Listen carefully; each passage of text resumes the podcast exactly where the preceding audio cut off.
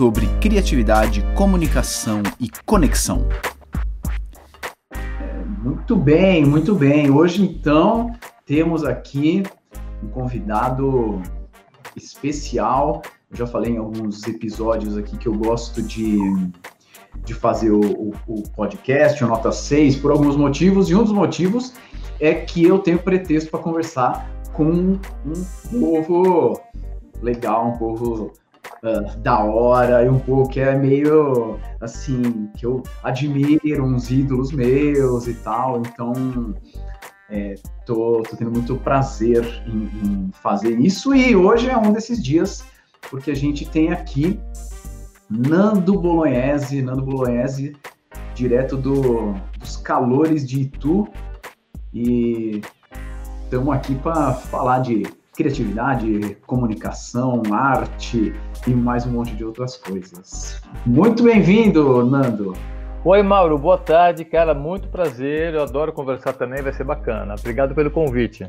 Eba, para quem já ouve o, o, Nota 6, sabe que a gente sempre conversa com, com pessoas que, que misturam repertórios, com pessoas que é, fundem uh, atividades que às vezes não estão muito relacionadas, obviamente, é, no mundo tradicional, mas aí a pessoa junta de algum jeito e que gera outros produtos interessantes, e o Nando é um desses caras. Então, Nando, para é, eu te conheci, assim, a primeira vez que eu te vi, eu te vi atuando como palhaço no Jogando no Quintal, e palhaço comendador Nelson, mas você você tem formações uh, acadêmicas que não, não, não começaram no palhaço ou no teatro? É, que formalmente não assume o palhaço, mas eu acho que tem a ver. Eu, fui, ah. eu sou formado em economia e em história. E durante um tempo eu dei aula, eu fui professor. Adorava ser professor, mas aí concomitante ao magistério, olha que chique, eu, eu concomitante ao magistério, eu falo, eu eu entrei na EAD, na Escola de Arte Dramática. E aí é, eu não estava conseguindo coadunar as duas coisas, as duas coisas estavam exigindo meio que dedicação integral da minha parte. Então eu, eu abandonei as aulas e fui me dedicar só ao teatro.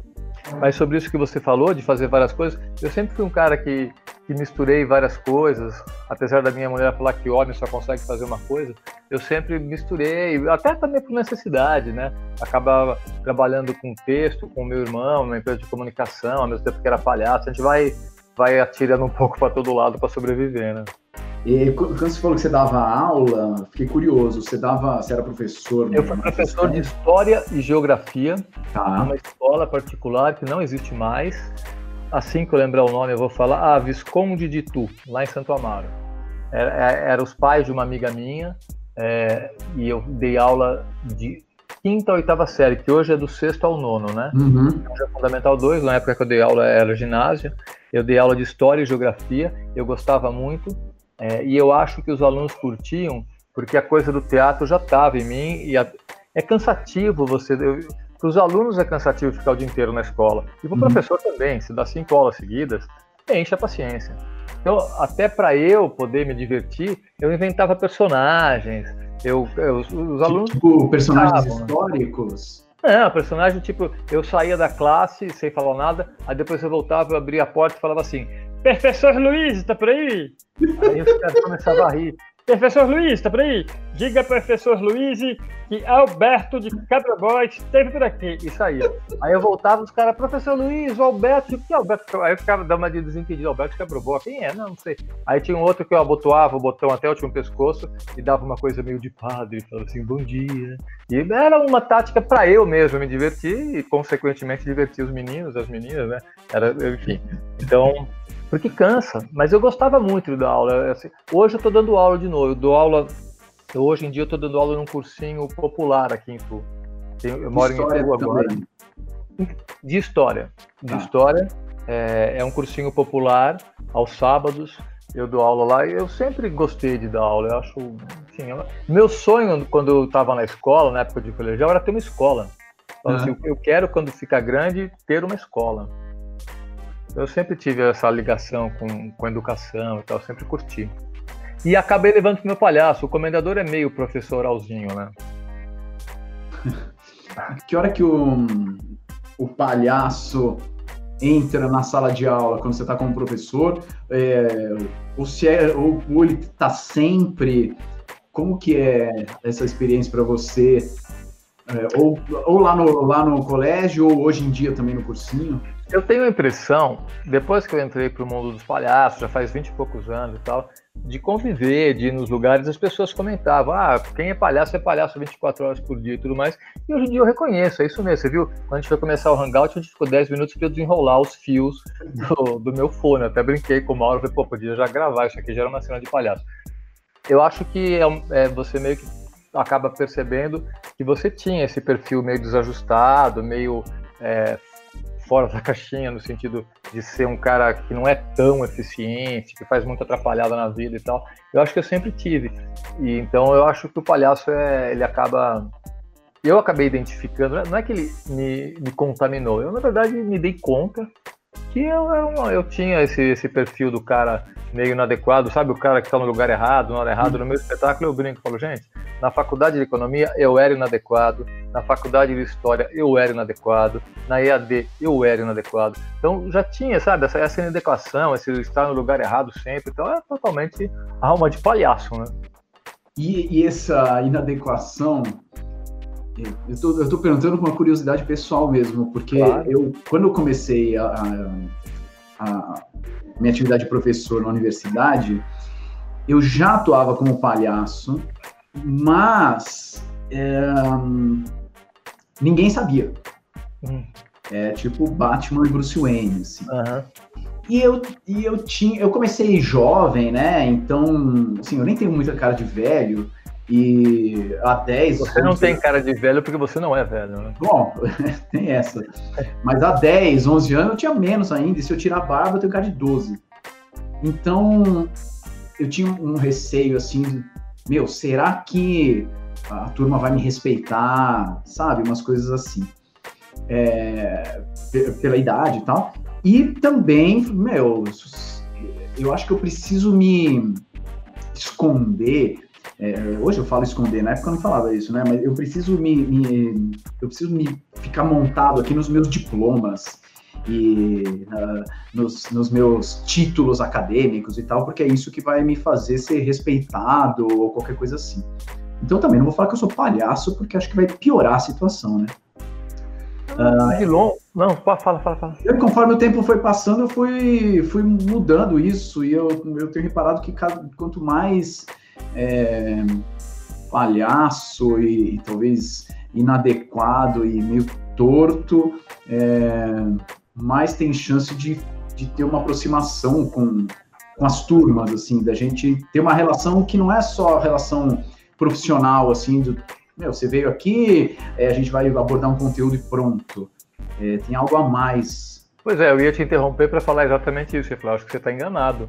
Aí você continua. Eu acho que na verdade essa essa coisa do palhaço ela, ela favorece a aproximação, a identificação, a empatia, né?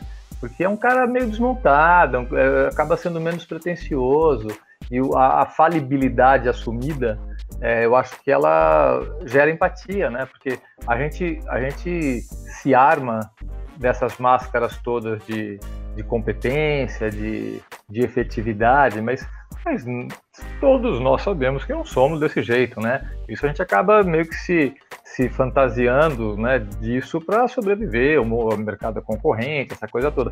Eu acho que a hora que você vê alguém em quem você pode identificar as fraquezas, essas coisas todas, você você cola, né? Acho que gera empatia. Tanto é que você mesmo falou que você percebeu que isso, na verdade, aproximava mais. Eu sinto muito isso. Ah, eu, a figura do palhaço, né? Acho que a figura do palhaço exatamente gera essa O palhaço, claro, tem gente que não gosta. Eu trabalhava no, nos Doutores da Alegria, tinha criança que tinha pânico de palhaço, tudo bem. Mas a grande maioria curte. Eu acho que é exatamente por isso, porque são figuras é, erradas, né? É o loser. E as pessoas gostam, né? Acho que fica uma figura mais fácil de você se identificar, né? É um, é um, cara possível, né? Pois é. Eu trabalhei no hospital psiquiátrico, né? Com um psiquiatra muito amigo meu, que é o Frederico Galante.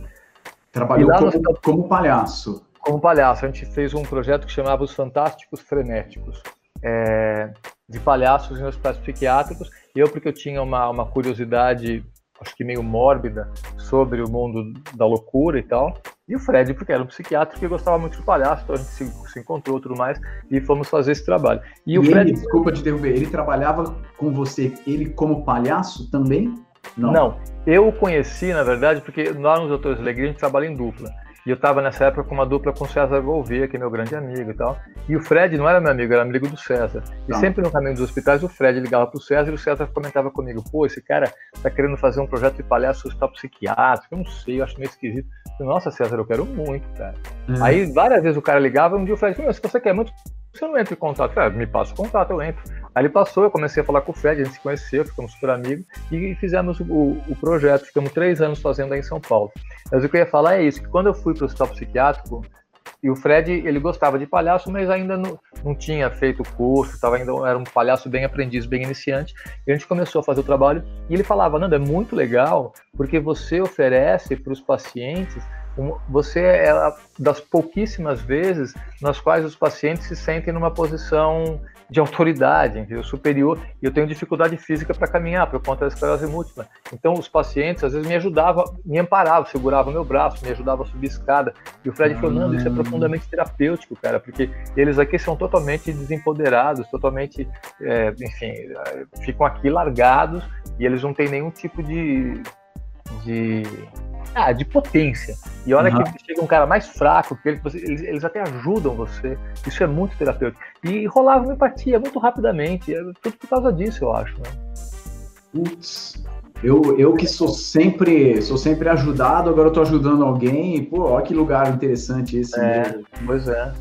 Não, porque lá no hospital psiquiátrico é uma realidade muito, muito, muito é, dolorosa e assim, radical de desumanidade. Claro que existem vários, eu, eu passei por vários, passei por, por, por centros que não, não, eram hospitais, que eram tipo hospital dia, que eram muito bacana, mas passei por aqueles estereótipos de, de manicômio, assim, uhum. sabe? De coisa escura, de paciente mal, e é um horror, né? É uma coisa muito forte. Para quem não conhece, o Nando tem um livro que é O Palhaço na Boca do Vulcão, é incrível o livro, eu adoro esse livro. E, e você comenta, né, sobre, sobre o Fantástico Frenéticos lá.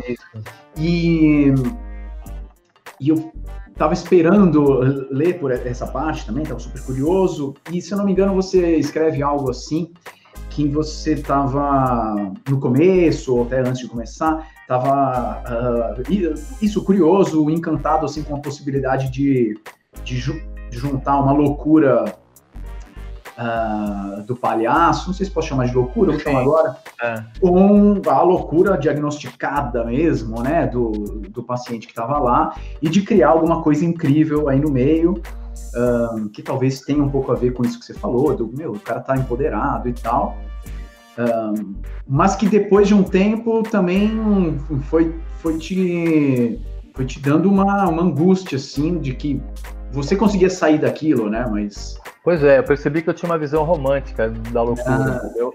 Porque eu tinha toda essa coisa de que era, era uma experiência libertária, que eram pessoas que não haviam sido aprisionadas pelo senso comum, por essa coisa toda, uma visão bem romântica. E à medida que eu fui ficando mais tempo e tal, eu fui tomando contato com o sofrimento.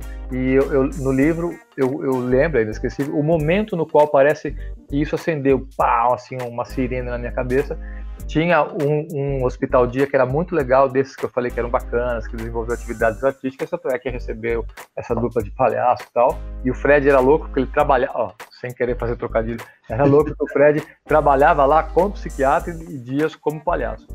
E tinha um programa que eles faziam toda terça-feira, toda quinta, não lembro, que era uma rádio que eles faziam. E tinha um, um, um, um usuário lá do, do, serviço que sempre cantava The Winner Takes It All. E, cara, o, leva, o vencedor leva tudo para aquele mundo ali, só tinha perdedor. Já era uma cena, já era uma cena aquilo chocante, já te causava um certo impacto por si só. E aí teve uma manhã que ele estava cantando isso, que já era forte, já, a gente já saía mexido, porque, cara, é impressionante como a, a vida, para mim, supera a arte de longe. Essa cena era incrível. Aquele monte de gente em volta e aquele senhor cantando, assim, super envolvido, cantando The Winner Takes It All, e as pessoas ficavam cansadas, porque ele sempre cantava essa música, e as pessoas iam indo embora. Quer dizer, ele era é um fracasso mesmo lá entre os, os, os parceiros dele, né? E ele cantando The Winner Takes It All. E aí tinha um cara do meu lado, um dos, dos, usuários do serviço, e aí nesse momento ele abaixou, eu estava sentado do lado dele, ele abaixou assim a cabeça, segurou a testa e falou assim: Cara, como é que eu vim parar nesse lugar? Aí, quando ele falou aquilo, eu me identifiquei muito, sabe? Eu falei, uau! É... Aí, a partir daí, eu comecei a ter outro olhar para aquilo tudo. Comecei a ter outro olhar e comecei a me conectar muito mais com o sofrimento que rolava lá do que com esse olhar romântico que eu tinha, né? Foi uma transformação bem grande para mim. Na verdade, já no primeiro dia eu tive um pouco isso. No primeiro dia não, mas no, no começo, um dia eu estava naquele hospital punk que eu falei, aquele bem uhum. arquétipo de, de, de, Uma menina saiu, estava lá no atendimento, à medida que o palhaço passou, ela saiu e me entregou um bilhete. E aí o bilhete dizia, por favor, me tira daqui, a minha mãe morreu no, no, hospital psiquiátrico, eu sou super maltratado. E aí eu fiquei mal, né? E aí, voltando para casa, eu e o Fred, eu mostrei pro Fred, e o Fred falou, Nando, cara, se você for ficar dando bola para esse tipo de coisa, você não consegue fazer esse trabalho. Todo mundo aqui tem uma história para contar, todo mundo aqui já foi perseguido. Você não pode entrar nessa. Mas eu fiquei, eu fiquei meio incrível. Eu falei, pô, a menina tá pedindo socorro para mim e eu vou, vou ignorar? Eu estava ainda meio no começo, eu ignorei, por uhum. orientação do meu amigo psiquiatra, falando, não, todo mundo vai ter uma história aqui. Então desencana. Mas aí eu acabei, aos poucos, como eu disse, indo sacando mais esse sofrimento todo. E disso daí que você mesmo falou, que eu me dei conta que eu entrava lá, eu ficava duas, três, dependendo do dia, quatro horas, é, interagia com eles, era uma troca muito bacana e tal. Só que eu saía, né? Eu saía e voltava para o mundo é, dito normal e tal eu tinha esse livre trânsito, eles não, né? eles estavam aprisionados lá. Então é, é bem. Ah, é uma situação um limite bem forte de ver, de conviver. Entendi a visão romântica aí. É... é, eu achava que era uma coisa libertária, tanto é que nessa época eu, eu, eu tive uma, uma, um momento bem conturbado na minha vida pessoal, porque eu fui meio é, contaminado por essa ideia de viver de um modo mais libertário, entendeu? É e eu, eu, eu tive bastante mudanças temporárias na minha vida particular, assim, que foram bem intensas, imprevisíveis e que me trouxeram algumas dificuldades que depois tudo bem, foi processado e tudo mais. Eu lembro que eu ia ter, eu ia fazer aniversário, eu comentei com a minha companheira, eu falei, nossa, Helda, cara, eu não tenho vontade nenhuma de convidar meus amigos para minha festa, eu queria fazer minha festa com o pessoal do hospital psiquiátrico, são muito mais legais. De verdade, eu queria mesmo. Tava mais encantado com eles, sabe? Sim falou, pô, vai ver a loucura, o cara é um desajustado do sistema, né? Mas a hora que ele encontrar os outros desajustados, aí, sei lá, é, cria-se ali um ambiente diferente, mas não, né? O cara também tá preso no desajuste, dentro dos desajustados, então é. não acho um escape disso. É, porque existem gradações, porque logo no começo eu fiquei com a sensação assim, cara, louco todo mundo é. Uhum. É que esses caras tiveram azar de, enfim, acabaram vindo para aqui, mas um monte de gente que lá fora podia estar aqui, vários que estão aqui podiam estar lá fora. Mas é isso que eu falei, com o tempo eu comecei a perceber que não era exatamente assim. Sim. De alguns casos mais que talvez fosse mais difícil o cara se ajustar aqui, do tipo o cara vem conversar comigo e fala assim, ah, eu, é, sei lá, eu falei, ah, eu tô fazendo esse trabalho aqui há dois anos. Ah, não, eu tô aqui há mais tempo. Ah, quanto tempo você tá aqui? Ah, eu tô aqui há 200 anos. Uau! E o cara tava falando sério, ele não tava, ele não tava brincando e tal. Então você fala, bom, realmente aí é um, é um, tá, o cara tá no outro, noutra frequência realmente que é mais difícil de se ajustar aqui fora. Né? Sim. E assim como esse, eu tive contato com vários outros.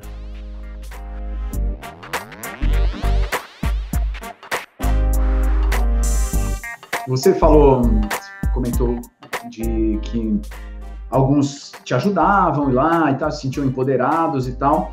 porque quando você estava trabalhando lá, você é, tinha algumas dificuldades por causa da esclerose múltipla. Isso.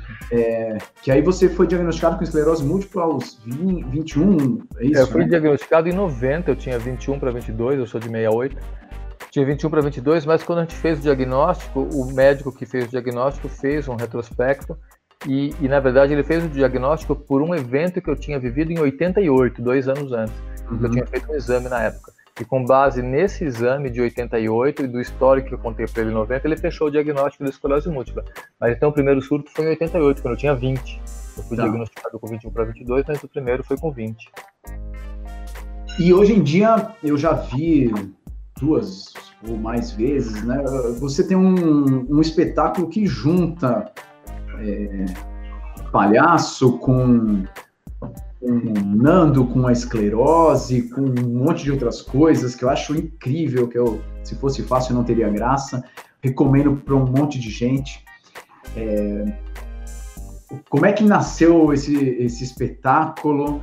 E eu fico, eu fico, imaginando que talvez você já tenha, eu não sei, tá? Estou chutando, talvez você já tenha apresentado em diversas situações para diversos públicos diferentes, com olhares diferentes, interesses diferentes sobre essa sua história e queria entender mais como é que essa como é que foi nasceu esse espetáculo e do, do que, que ele fala para quem não conhece e que vai daqui a pouco vai poder ter a oportunidade de te ver em cartaz também é, que que, do que, que fala isso então, esse é um espetáculo que eu adoro fazer. Agora, em agosto, vai completar seis anos que eu estreiei. E, e é curioso é, como que ele nasceu, que você me perguntou, né? Eu trabalhava durante muito tempo como palhaço nos Autores da Alegria, depois no jogando no quintal e tudo mais, mas a esclerose ela vai avançando, os limites vão avançando, e chegou um momento no qual eu me dei conta que eu não conseguia mais trabalhar como palhaço. Então, eu tinha muita dificuldade para caminhar, é, mesmo no jogando no quintal, eu comecei a fazer, eu fazia sentado, o jogando no quintal era um espetáculo de improvisação, de palhaço, né? Para quem não conhece, eram dois times. A gente brincava que todo mundo ali quis ser jogador de futebol, ninguém conseguiu, todo mundo virou palhaço. A gente uhum. brincava de uma partida de futebol e os pontos eram disputados, eram, eram provas de improvisação. E eu fui ficando com tanta dificuldade que a gente acabou criando um outro personagem que era o narrador. Eu era o narrador da partida porque eu tinha que ficar sentado. Mas a gente viajava muito e começou a ficar muito difícil mesmo para eu fazer. E aí eu falei, pô, vou ter que parar de trabalhar nos palcos, que droga, eu sei fazer o que eu gosto de fazer. Mas é isso, é fato, eu não consigo mais. E, enfim, admiti que eu tinha que parar e falei, bom, mas eu não tenho grana, eu tenho que viver de outro modo. Aí então eu resolvi, resolvi não, eu falei, minha única chance é arrumar um emprego daquele meu diploma de economia, que está guardado uhum. há 20 anos Aí, aí eu resolvi prestar um concurso público. E você e não. Eu... Há quanto tempo você não atuava, de fato, como economista? Eu nunca atuei como economista. Como economista, na verdade, quando eu me formei, eu me formei em, em 89, eu acabei. Porque eu entrei cedo na faculdade, eu entrei com 17.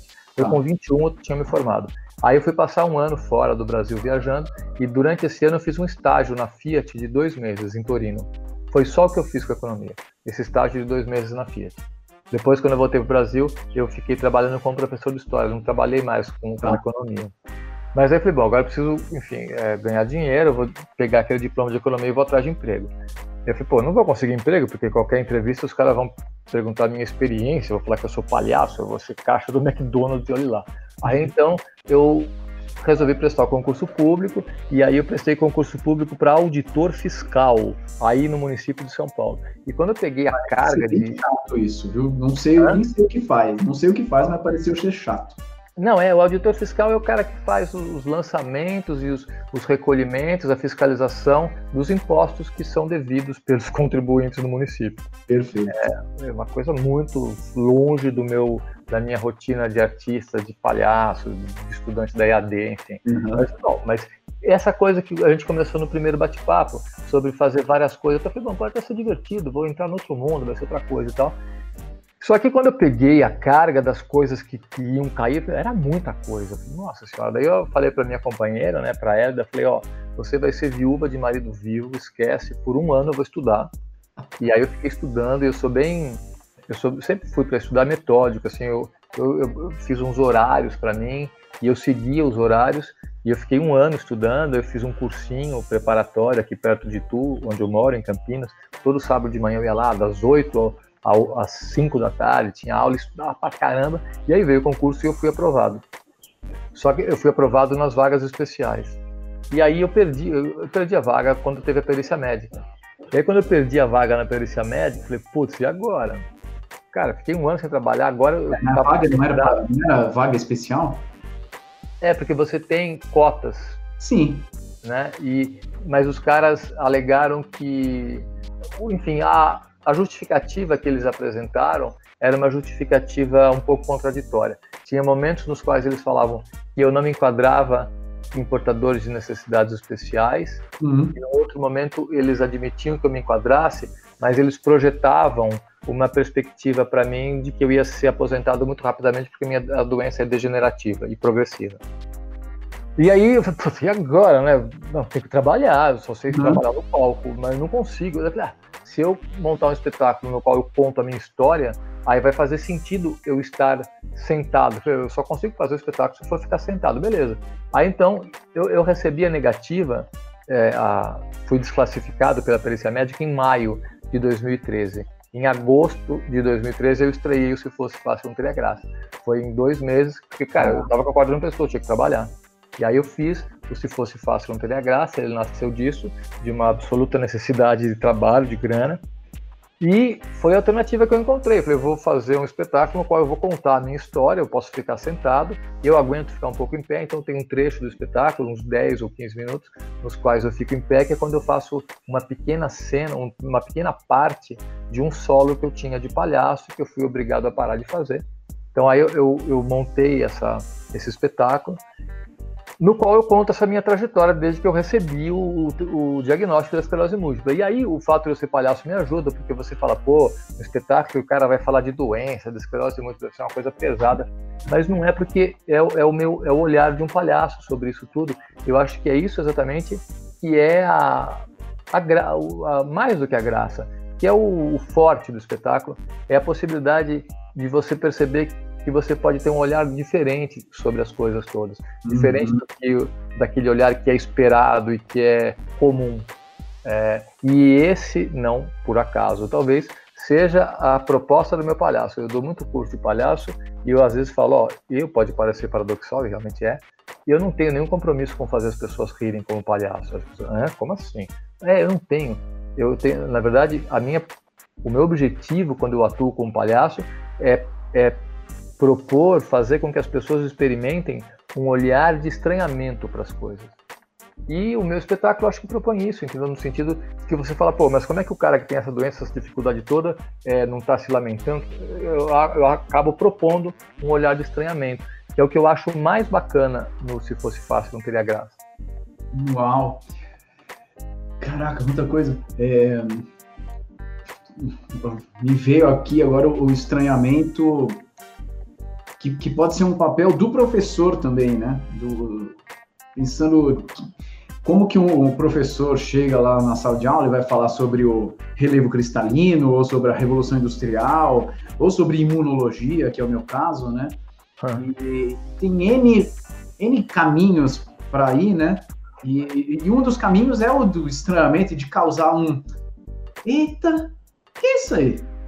É. Nunca tinha pensado nisso. Pois é. Que, que intrigante isso. Sim. Tem uma poesia que eu sempre que eu uso bastante nos, nos cursos que eu dou, que é a poesia do Fernando Pessoa, que puta, apesar de eu usar bastante, não decorei, é uma pena.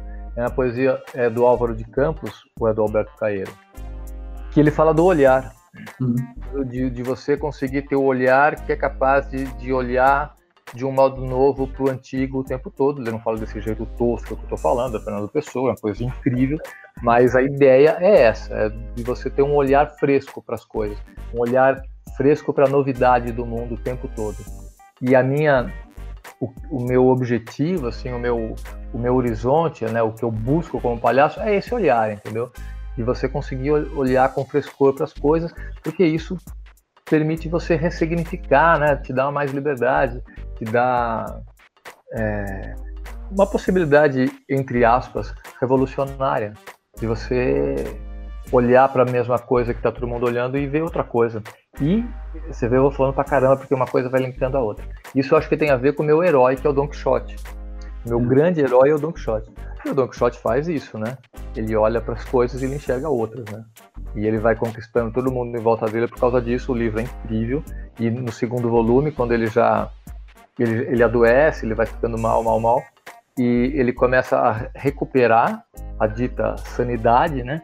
E, e aí o Sancho fala, ele diz, não, não sou mais Don Quixote, acabou. E o Sancho, cara, pelo amor de Deus, volta a ser o Don Quixote. Quer dizer, a loucura dele, o modo dele enxergar o mundo de um jeito diferente, de um jeito próprio, acaba contaminando as pessoas. E o livro dá essa virada. No começo, ele é o cara esquisito que olha tudo de um jeito estranho, e depois ele vai se, entre aspas, curando disso, e todo mundo que está em volta dele se contaminou e implora para que ele volte a ser aquele cara com aquele olhar diferente. E você acha que é, o palhaço, que tem esse, ou o Don Quixote, enfim, é, tem esse olhar estranho, ou, ou vê coisas que ninguém está vendo, ou de um jeito que ninguém está vendo, é, você acha que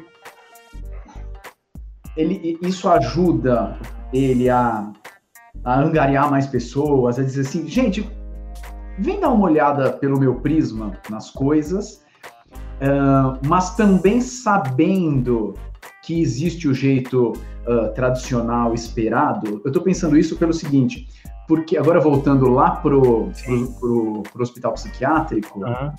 é, o, o, cara do hospital psiquiátrico, ele, me parece que ele também está vendo as coisas de um outro jeito, mas por que que para ele estava é, mais difícil de, de, de, gerar uma conexão com as outras pessoas? Por que, que o cara abaixa a cabeça e fala, meu, por que, que eu, como é que eu vim parar aqui?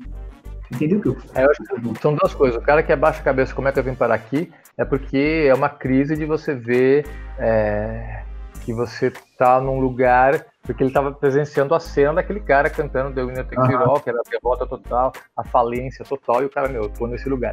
E a coisa da loucura, eu volto na questão daquele romantismo, porque essa visão que eu estou propondo como palhaço, que eu acho que um monte de outras formas artísticas têm e tal, é uma que você reconhece a outra a visão. Você sabe, eh, você hum. sabe que existe a outra, você interage com a outra, você é capaz de compreender aquela outra. Você não, não é não é escravo dessa visão diferente. Não é que você cria um mundo paralelo e você vive nele. Não, você é uma, você é como um poeta. Eu não sou poeta, mas ele é como um poeta. O cara vai lá escreve uma outra coisa e as palavras têm um outro significado, mas ele conhece o significado é. original das palavras. E, e o cara que está internado, que tem, enfim, esse diagnóstico e tal, talvez ele não tenha essa, esse livre, de novo, não tenha esse livre trânsito, né?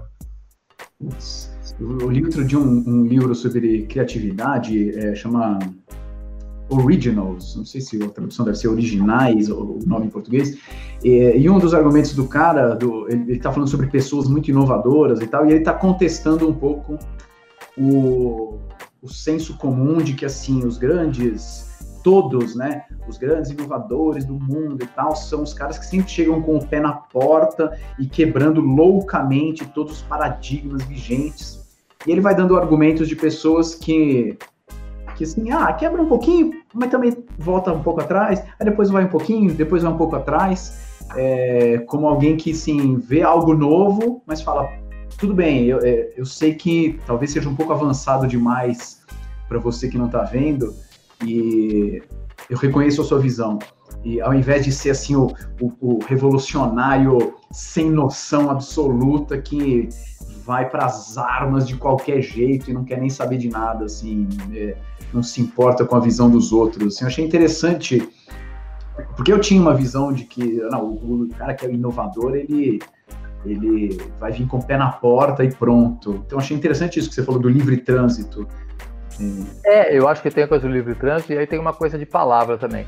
Porque quando você fala em inovador, inovador para mim já está ligado a um conceito da área da produção, da área do mundo do mundo empresarial e tal. E aí a inovação, essa inovação está relacionada, claro, mas eu acho que é outra coisa. Essa coisa do olhar do olhar livre, capaz de enxergar alguma coisa que a princípio não está tão explícita, tudo mais, não tem esse compromisso que a inovação tem, porque a inovação quando você. Eu entendo que inovação pode ter um sentido, mas aqui no nosso mundo, no nosso contexto, eu acho que inovação, para mim, remete para o mundo corporativo. Inovação tem nota fiscal.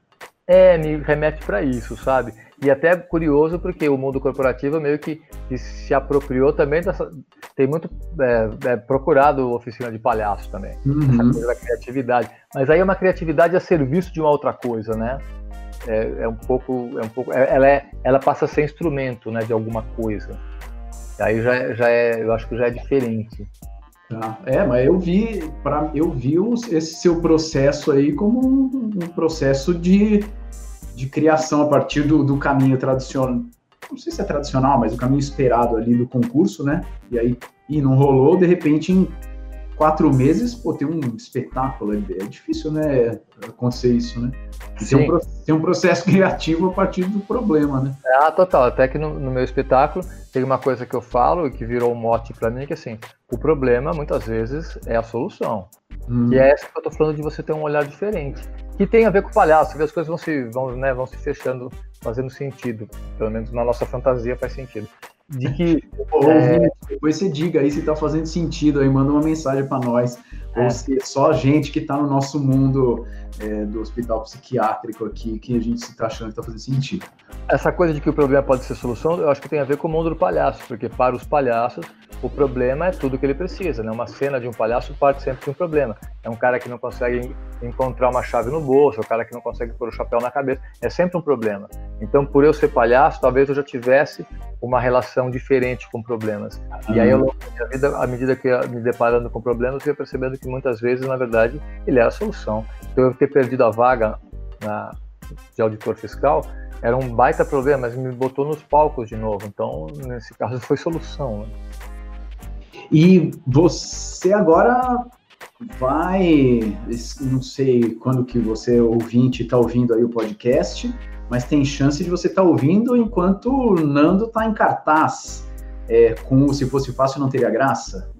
É, vou voltar em temporada agora, estou super feliz, vou voltar dia 13 de abril e vou ficar até dia 26 de maio. Sexta, sábados e domingos no Teatro Tucarena. O Tucarena é um teatro que eu tenho um carinho muito grande. Eu já fiz várias temporadas do Se Fosse Fácil, não teria graça lá. Eu já tinha feito tempo, outras temporadas lá, de espetáculos que eu tinha gostado muito de fazer. E eu voltei com Se Fosse Fácil, não teria graça algumas vezes. E agora, esse ano, o Sérgio Rezende, né, que é o diretor do, do Tuca, me convidou porque ele, eles estão inaugurando as obras de acessibilidade do teatro. Uhum. E aí o Sérgio falou que quando pintou a ideia de você fazer uma temporada para inaugurar essas obras, de cara ele lembrou de mim. Eu agradeci, fiquei muito feliz e vou aproveitar a oportunidade. E aí eu consegui captar pela Lei Rouanet, eu tenho patrocínio da Novartis para fazer essa temporada. E vai ser, ah, vai ser um grande prazer, porque como eu falei, agora em agosto vai estar completando aí vai estar completando esse gerúndio insuportável. Vai completar seis anos é, que eu estou em temporada. Para mim é um grande prazer. Eu gosto muito de fazer esse espetáculo. A gente vai ter então as informações certinhas de onde compra, endereços, horários e tudo mais no post do link, do, do no, no, texto aqui do, do, episódio. Então, vá ver Nando Bolognese. Se fosse fácil, não teria graça. Tem que ver. Fala de tudo isso, de criatividade, de, de superação, de saúde de comédia, de palhaço. Eu já ouvi você dizer, Nando, que esse espetáculo é o primeiro. Ele não dava para ser um stand-up comedy, né? É, porque eu, eu aí eu, talvez vá comprar briga com vários amigos meus. Eu não gosto de stand-up comedy. E quando eu fiz a primeira vez, quando eu levei o espetáculo, alguém comentou: Ah, isso é um tipo de stand-up comedy. Eu me arrepiei. falei: Não, pelo amor de Deus, não, não é. Na verdade, se, se é para usar essa nomenclatura, é um sit-down tragedy. Porque eu tô sentado. e eu tô, eu, o espetáculo todo sentado e contando a história de um cara que tem uma doença degenerativa, incurável, progressiva. Então não é stand-up comedy, é sit-down tragedy.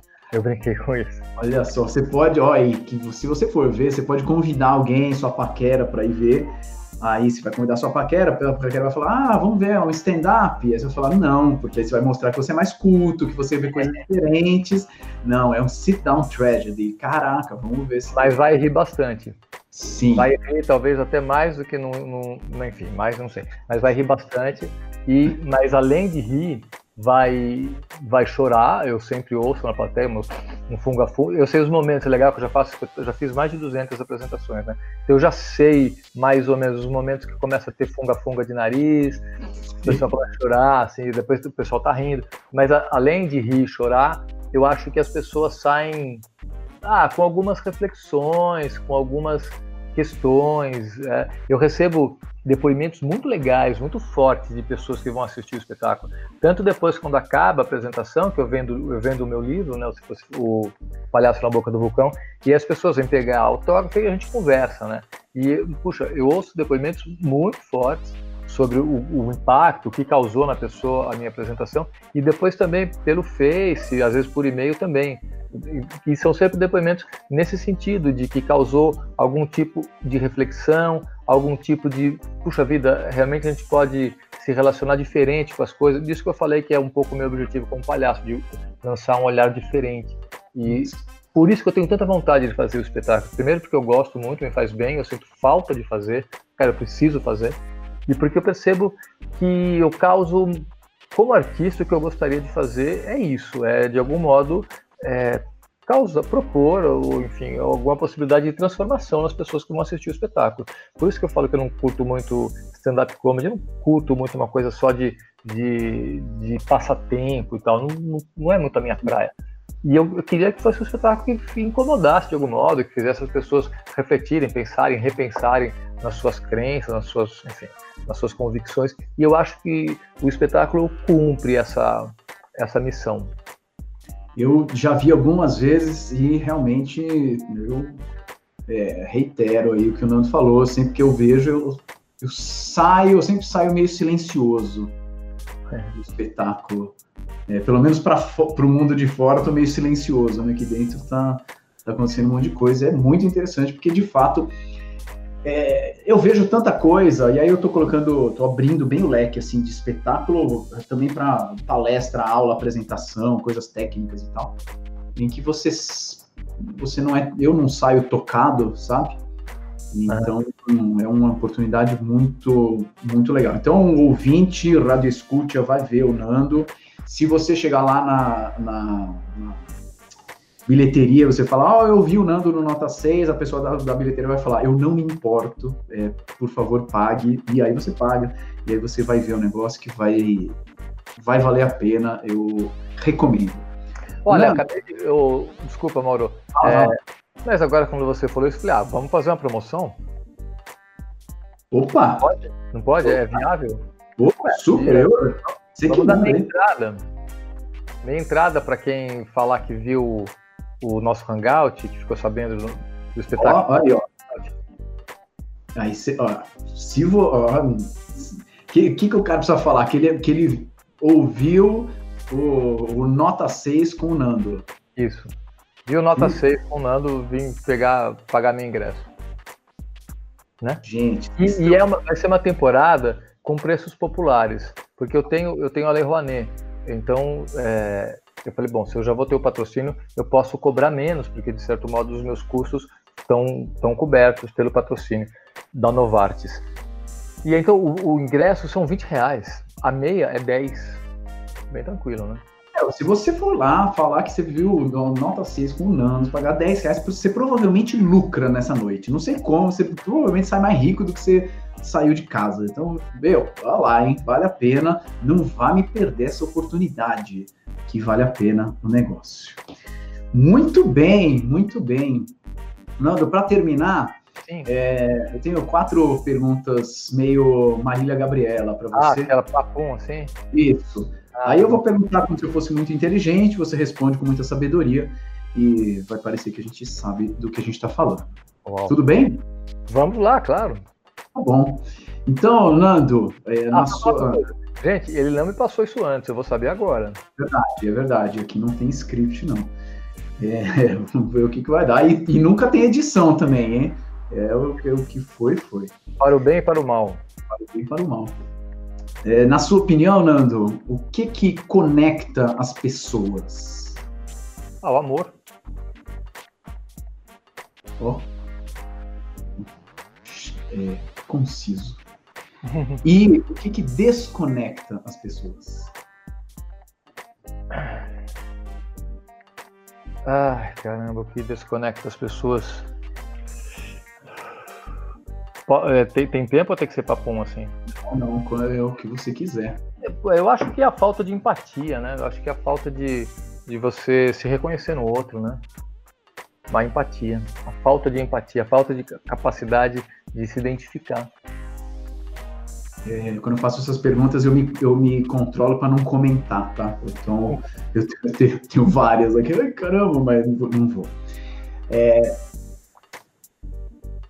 às vezes eu converso com, com pessoas que estão no mundo corporativo, às vezes eu converso com professores, então eu vou usar uma, uma, uma palavra aqui ampla que vale para aula, que vale para palestra, que vale para uma apresentação no teatro ou para um palhaço atuando num quarto de hospital, que é apresentação. E, então eu queria saber de você, Nando, que já fez solo se fosse fácil 200 apresentações, o que, que para você é uma boa apresentação?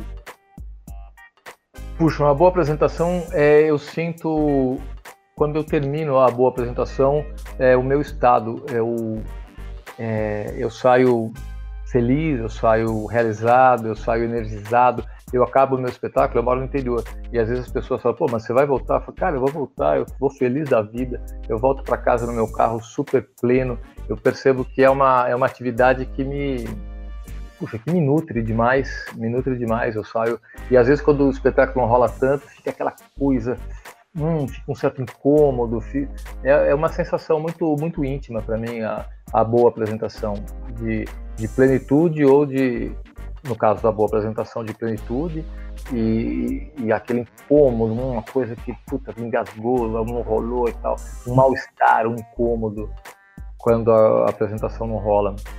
Não, não, rola legal, depois eu vou me debruçar, entender o que, que aconteceu e tal, mas é muito uma sensação para mim. Uhum que é muito eloquente. As duas sensações, a de quando é ruim e de quando é bom, ela é bem eloquente e não dá muito para confundir. E para terminar, qual que você acha que é o seu superpoder? Cara, eu acho que é de não me levar muito a sério. Eu acho que as pessoas levam tudo muito a sério. Eu tenho uma sensação de que as coisas podem ser sempre tão mais simples. Eu acho que uma coisa é, primeiro que eu não vejo nenhum superpoder em mim, mas pensando, bom, você tem que escolher um. É, é não me levar a sério. Não me levar, não levar, não levar a mim mesmo a sério e não levar as coisas muito a sério. As coisas são risíveis, as coisas são ridículas, as coisas são sem sentido. É, e nada disso me deixa deprimido, eu acho isso incrível, né? Não é uma coisa, ah, que pena, o mundo é um horror, não. Mas eu acho mesmo que as coisas não têm sentido, que, que a gente fica dando corda para isso e tal, e fica sofrendo. Então, gente, calma, menos. Muito bem. Esse foi Nando Bolognese, então, senhoras e senhores, no Nota 6. Se você leva esse podcast muito a sério também, desista, porque não vai te fazer bem. Então, é isso. Recados dados, hein, Nando? Pô, peça. Mauro, feliz. Adorei bater papo com você. E, ó, tá valendo aquela promoção. Eu vou avisar na bilheteria. Maravilha, maravilha. Para quem assistiu o nosso Hangout vai chegar lá e vai falar. E eu adorei. Obrigado, Mauro. Foi muito gostoso bater papo com você. Eba, obrigado, Nando. Obrigado para você que ouve o Nota 6. Te espero, espero te encontrar lá na peça do Nando, pagando meia entrada, porque você é um ouvinte assíduo. E até o próximo episódio. A gente se vê. Tchau. Tchau, tchau.